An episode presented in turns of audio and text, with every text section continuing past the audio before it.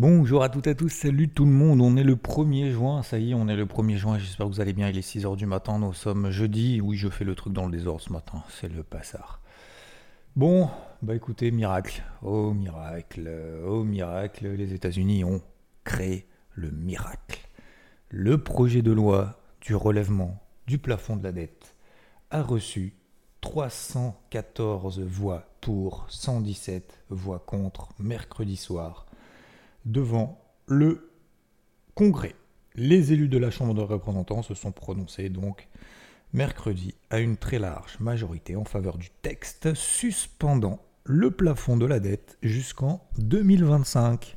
Donc je vous propose de donner rendez-vous tout de suite en 2025, donc à partir de mi-mai. Vous notez ça, je vous propose qu'on fasse un jeu.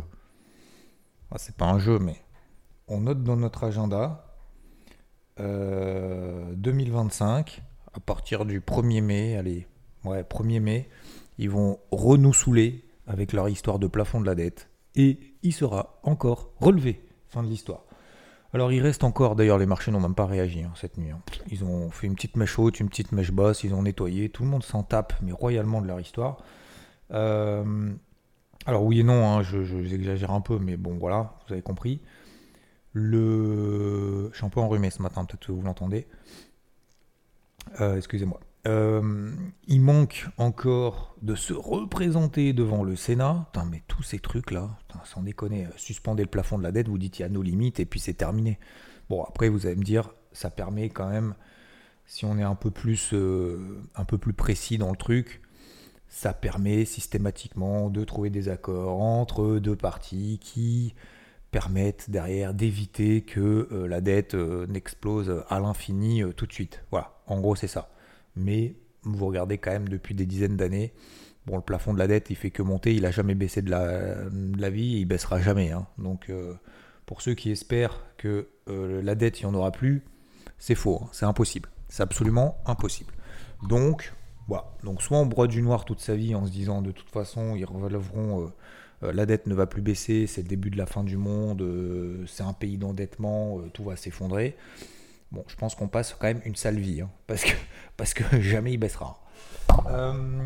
ensuite, oui, donc il manque encore de représenter devant le Sénat, que Biden signe le, bazar et que en gros ce soit sur la table lundi en disant hurrah, on relève le plafond de la dette et tout. Alors, je, je, c'est un peu de, sarcasme de ma part, mais ce que je veux dire par là, c'est que oui, les, alors marchés, ils vont pas prendre 6% parce qu'ils ont relevé le plafond de la dette. Hein. Euh, par contre, s'ils ne l'avaient pas fait, oui, le marché aurait perdu 10-15%. Voilà. Donc en gros, ça permet de tenir les niveaux actuels. Euh, on va en parler juste après. Ça permet d'éviter justement qu'on perde encore 2-3% comme la semaine dernière pour rien, finalement, hein, parce qu'on les a perdus pour rien. Hein. Euh, puisque derrière on a eu des rachats de short vendredi. Et donc, euh, voilà. Donc lundi, euh, les États-Unis devraient, sauf miracle opposé, donc c'est-à-dire que je sais pas, il se passe un truc, les États-Unis, ça y est, n'ont plus plafond de la dette. Et donc la première puissance du monde ne rentre pas en défaut de paiement. Ah putain, c'est con pour les shorts. Hein.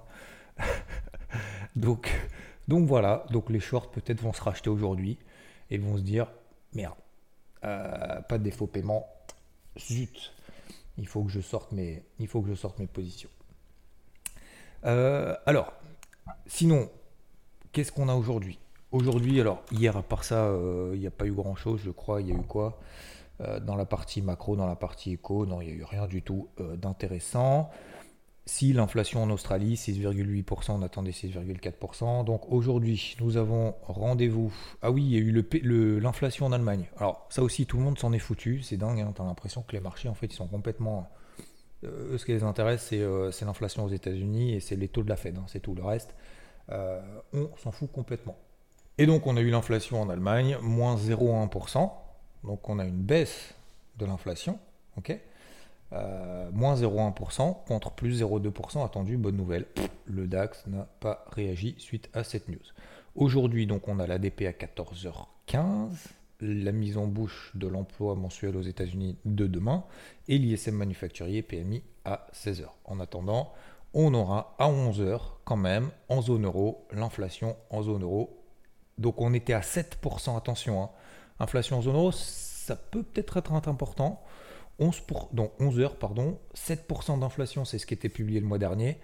Donc sur 12 mois glissants, hein, pas sur le mois, on est d'accord, hein, c'est sur 12 mois. 7%, on devrait tomber à 6,3%. Euh, sachant que ça fait deux mois que l'inflation est à 7,1-7%.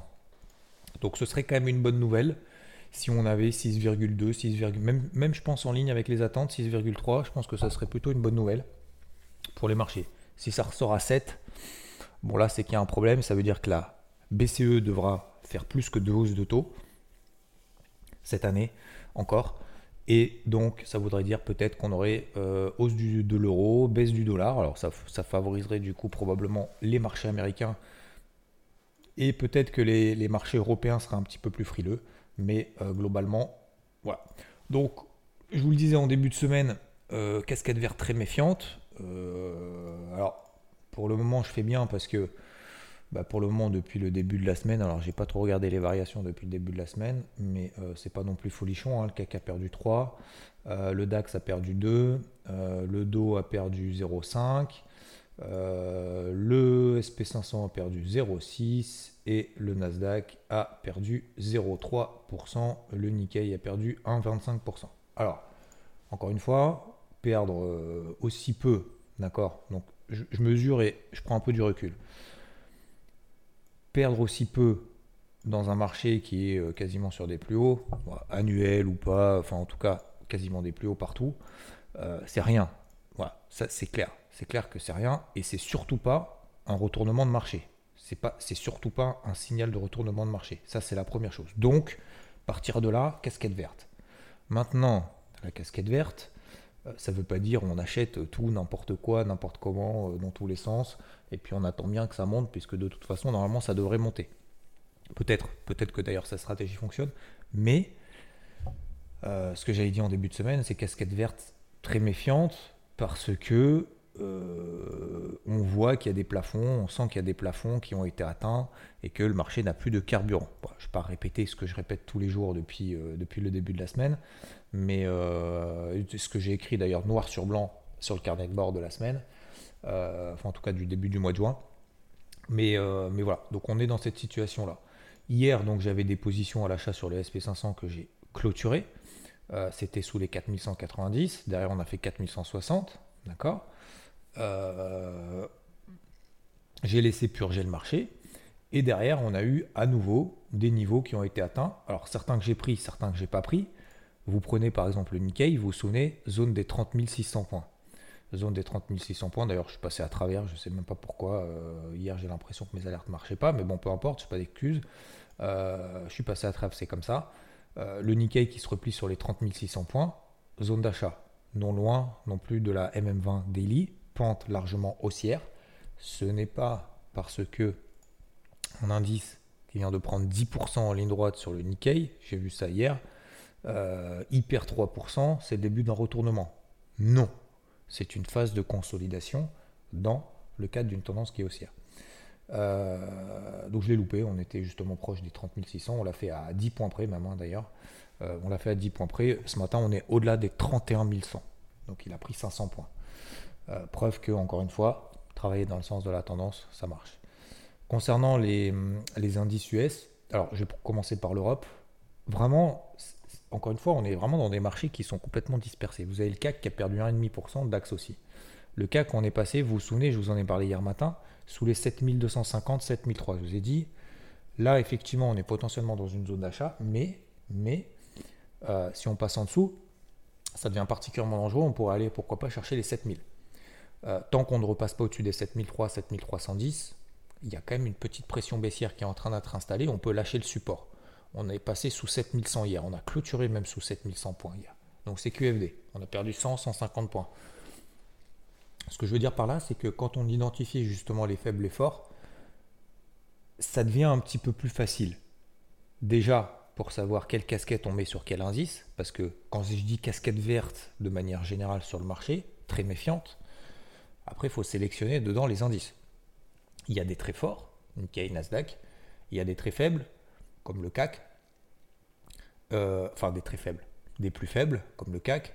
Et cette situation de faiblesse, quand on a une petite étincelle à un moment donné sur le marché qui est en train de se chercher et tout, peut-être on n'y va pas, peut-être qu'on va consolider avant le plafond de la dette, nanana, qui morfle le plus, on tape sur les faibles, on prend dans notre équipe les forts, et bien vous voyez que finalement le CAC, bah lui il a perdu euh, hier, même on a eu un petit rebond justement à l'open, mais même si on le vend n'importe comment, on prend minimum 50 points. Minimum. Alors 50 points, ça veut dire c'est pas grand chose. Vous pouvez pas comparer 50 points sur le CAC, 50 points sur le Dow Jones ou 50 points sur le, sur le, sur le DAX. D'accord? Je vous rappelle que le CAC cote 7000 points, le DAX 15 000, euh, le Dow Jones 33 000. Donc, le CAC, tant qu'on est sous 7002, 7250, il n'y a plus aucun achat à faire, il fait partie de l'équipe des faibles. Euh, dans l'équipe des forts, on a notamment le SP500, mais on s'est installé sous les 4190, qui était ma zone de polarité d'hier. Donc on est passé en dessous, j'ai lâché mon dernier achat que j'avais. Je vous rappelle que j'avais des achats intra-swing que j'ai tout lâché à 4211, très exactement. depuis le SP500, donc depuis les 4211, le SP500 a perdu 1%. C'est pas grand chose, mais quand même.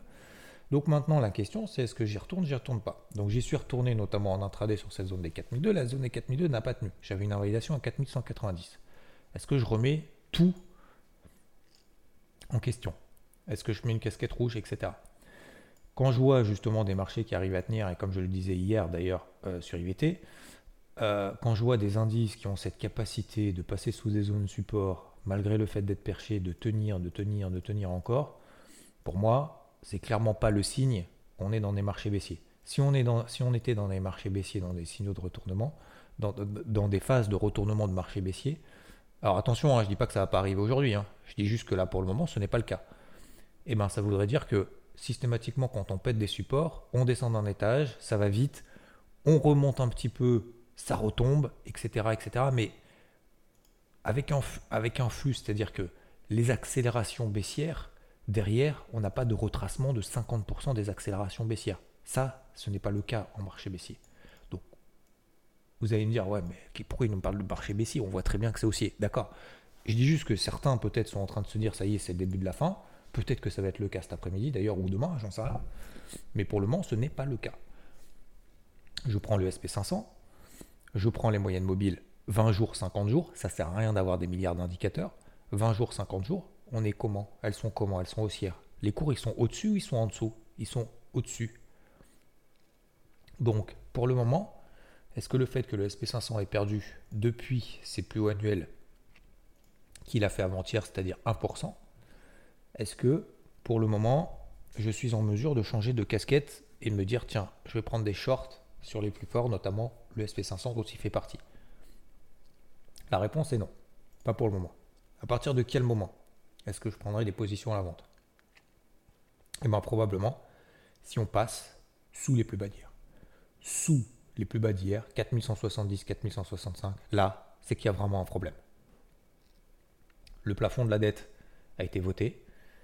Les indices, de manière générale, tiennent encore leur tendance haussière. Si on redescend encore d'un étage sous 4170, là, clairement, je me poserai vraiment la question de me dire, ok, ta casquette verte, tu peux, euh, tu peux la poser un petit moment. Tu vas la laisser sur le bureau quand même au cas où, parce que, bien évidemment, les marchés sont toujours capables de renverser la vapeur de manière relativement rapide. Mais là, aujourd'hui, ce n'est pas le cas. Donc le CAC, par contre, sous 7200, 7250 pour le moment, je ne le veux pas dans mon équipe. je suis désolé pour toi, CAC 40, mais je ne veux pas dans mon équipe parce qu'on est passé sous cette zone de polarité des 7200, 7250. Le DAX, 15006, 15007. Carnet de bord, je vous envoyais également, je crois, un graphique il y a deux jours sur euh, si vous faites partie d'IVT, notamment sur le DAX, avec cette zone donc des 15006, 15007. Ces zones d'achat ou ces zones de vente sur un support en tendance haussière? C'est une zone d'achat. Euh, MM50 Daily, elle passe où? Elle passe vers 15007. Ok? Donc hier, effectivement, on est passé un peu à trave sous 15660. D'accord? Mais encore une fois, quand on travaille en zone, ça peut baver un peu en dessous, un peu au-dessus. Il ne faut pas, surtout pas travailler, ça je l'ai déjà dit souvent et je le répète encore ce matin, il ne faut pas travailler en mode j'ai un support à 15 664,02. Si on passe sous 15 664,02, alors on va à 15 258,2. Non, c'est faux, ça marche pas comme ça. Donc on travaille en zone et euh, surtout on travaille en fait avec des tendances de fond. Et je vous rappelle que dans les tendances de fond, elles ont plus de chances de se poursuivre que l'inverse. Et si on va travailler justement des zones support, ces zones support ont plus de chances de tenir que l'inverse. Et si jamais on devait passer sous ces zones support, on a plus de chances de faire un bear trap qu'un bull trap. Donc un bear trap, c'est quoi? C'est un piège vendeur sous des zones support alors que la tendance de fond reste haussière. Donc pareil. Donc voilà, sur le DAX, c'est 15007. Euh, alors, le Nasdaq, euh, lui, tiens, il est complètement perché. J'ai pas un morceau de café là? Ah non, j'ai déjà fini. 13 euh, 000, même si on devait perdre 2,5%, 3% sur le Nasdaq, c'est-à-dire on devrait retourner à 13 minutes, ce serait une zone d'achat. Pour le moment, le Nasdaq, vous voyez qu'il tient, il est perché, perché, perché. Vendre le plus fort, ça marche pas. Vendre le plus fort, ça ne marche pas. Donc voilà, le Nasdaq reste là-haut. Vous avez vu, le Nasdaq, il est perché. Mais sincèrement, on peut dire il est perché sur ses plus hauts, il a fait que monter, c'est celui le plus fort et tout. Hier, quand vous avez le CAC qui perd 1,5%, le Nasdaq perd 0,7%. Donc même un truc qui est ultra fort, vous avez payé n'importe comment, en plein milieu de nulle part, et que derrière on perd 0,7, c'est absolument rien par rapport à la hausse qu'il a prise. Par contre, si vous payez un faible, comme le CAC, parce qu'il a baissé plus, donc il y a plus de chances qu'il monte, euh, genre je dis n'importe quoi sur les 7003, euh, etc. Bah aujourd'hui on est à 7100, on est 200 points plus bas. Pour attraper 200 points sur le CAC, euh, faut y aller quand même. 200 hein. points sur le CAC, admettons on repasse, ça, ça te fait plus 3, 3,5%. Donc vous voyez que, encore une fois, travailler cette notion de fort, de faible, je pense que c'est quelque chose d'important. Déjà pour savoir, ok, j'ai casquette verte, ok, j'ai un fort, hop, et du coup en fait on filtre le, système de l'entonnoir, vous voyez, on filtre au fur et à mesure. On se dit, ok, j'ai plutôt une direction haussière, euh, je vais chercher plutôt des achats, sur qui je vais chercher des achats?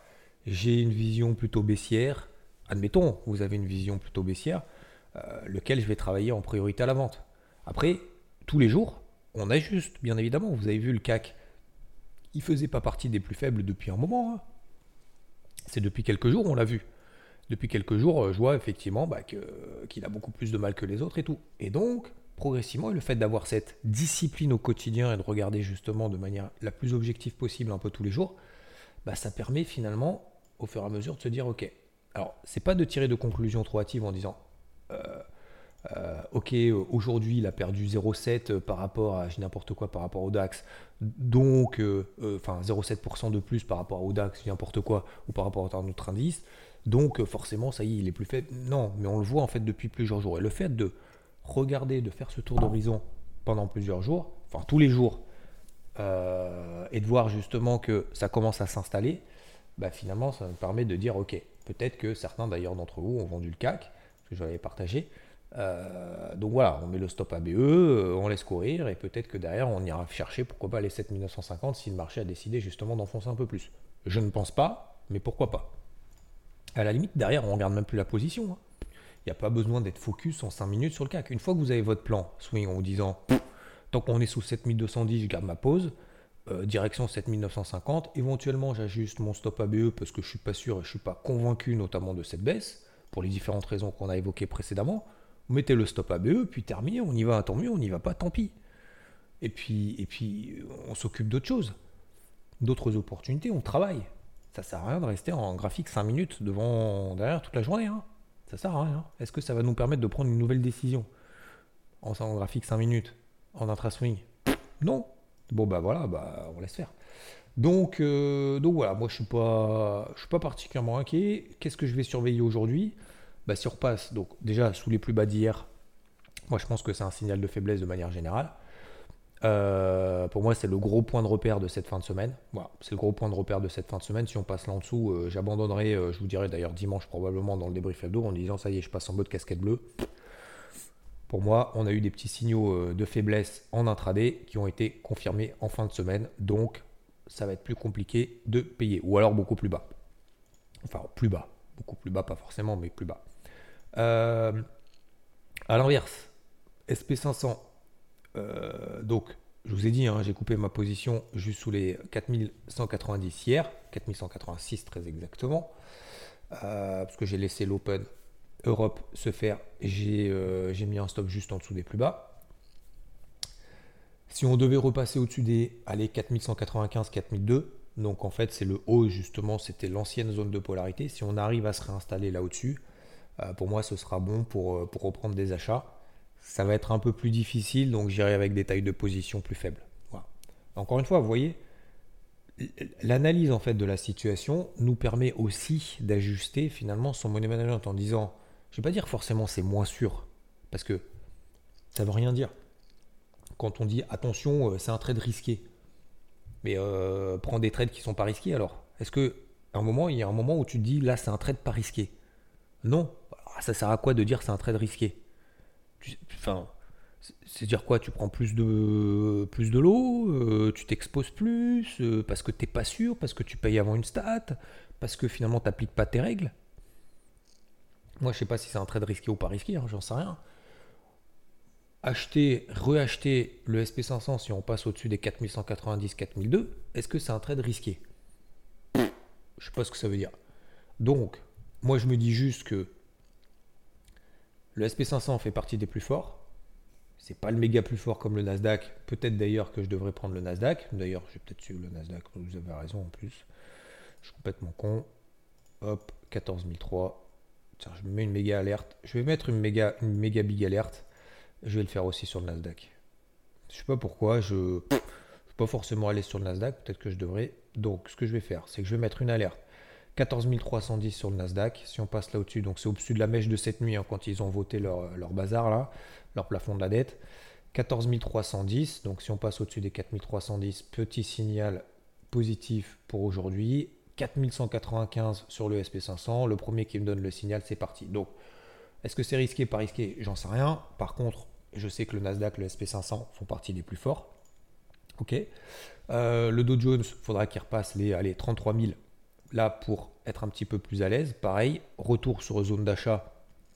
Vous l'avez également dans le carnet de bord sur les 32 006, 32 007. Ok. Donc ça, c'est la grosse zone d'achat qui a quasiment été atteinte hier à 30 points près. Euh, il fait partie toujours des plus faibles, mais pour le moment, bah, ça tient, hein. ça tient plutôt pas mal. Donc euh, voilà, pareil sur le Dow Jones. Si par contre, si on passe sous 32007, 32650 et qu'on s'installe là en dessous, bon là, pareil hein, que sur le SP500 et le Nasdaq, sous les plus bas d'hier, ça devient un peu plus compliqué. Est-ce que je paye le CAC Non. Euh, le DAX, zone support, si on arrive à tenir justement après l'open cash, ça nous donne justement un point de repère pour mettre une invalidation juste sous les plus bas. Donc ça, ça peut être intéressant aussi. Euh, l'or s'est bien comporté hier et en même temps on n'arrive toujours pas à passer au-dessus des 1970. Alors on est passé légèrement hier mais on n'a pas réussi à s'y installer.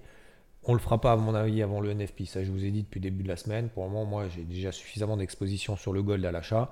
Je ne vais pas renforcer maintenant, je vais attendre probablement le NFP puisque visiblement j'anticipe le fait qu'on passe pas et qu'on s'installe pas au-dessus des 1970 avant le NFP de, vendredi, bah on s'installe pas pour le moment au-dessus des 1970. Mais voilà, c'est pas parce qu'encore une fois, faut, faut pas s'emballer, faut pas paniquer quand on n'est pas forcément tout de suite dans le bon sens du marché. Faut pas non plus s'emballer systématiquement dès que ça part dans notre sens en se disant c'est le début du truc. Vous voyez ce que je veux dire? Il faut temporiser dans les, dans les deux sens du terme. Ok? Euh, Voilà concernant euh, globalement le marché. Qu'est-ce que j'ai d'autre à dire? Non, bah sinon le dollar un peu plus faible. Donc euh, visiblement, je sais pas si ça soulage ou pas le dollar. Voilà, le taux à 10 ans s'est replié sous les 3,70%. Là aussi, il n'y a pas vraiment de, corrélation ou quoi que ce soit. Les cryptos, bah voilà, vous vous souvenez, je vous ai dit en début de semaine, c'est dingue. Bon, bah voilà, tout se passe bien, tout est vert sur les cryptos. Limite, il faut faire l'inverse, il faut être ultra contrariant. Bon, bah ça n'a pas loupé. Hein. Il y a une semaine, il fallait être ultra contrariant en étant acheteur quand euh, c'était euh, la rupture des supports. Bon, bah voilà, on est à 26 000 sur le Bitcoin. Je vous ai dit à 28 000, il faut probablement être contrariant en se disant ok, maintenant que tout est vert, on est sur une grosse zone sur les 28 000 sur Bitcoin et sur les 1009 sur, sur l'Ether. Il faut être contrariant, euh, limite, faut être contrariant et, euh, et limite vendre ces zones-là parce que tout est vert et que finalement le marché fait l'inverse finalement des signaux techniques qui nous envoient. Bon bah voilà, ça n'a pas loupé. L'Ether, euh, on est à 1850, on a perdu 50 dollars. le Bitcoin, on est repassé sous les 27 000. on a perdu encore 5%. Donc on a pris 5, on a pris, on a pris 7, on a, on a perdu 5. Pareil sur les terres. Qu'est-ce que vous voulez que je vous dise?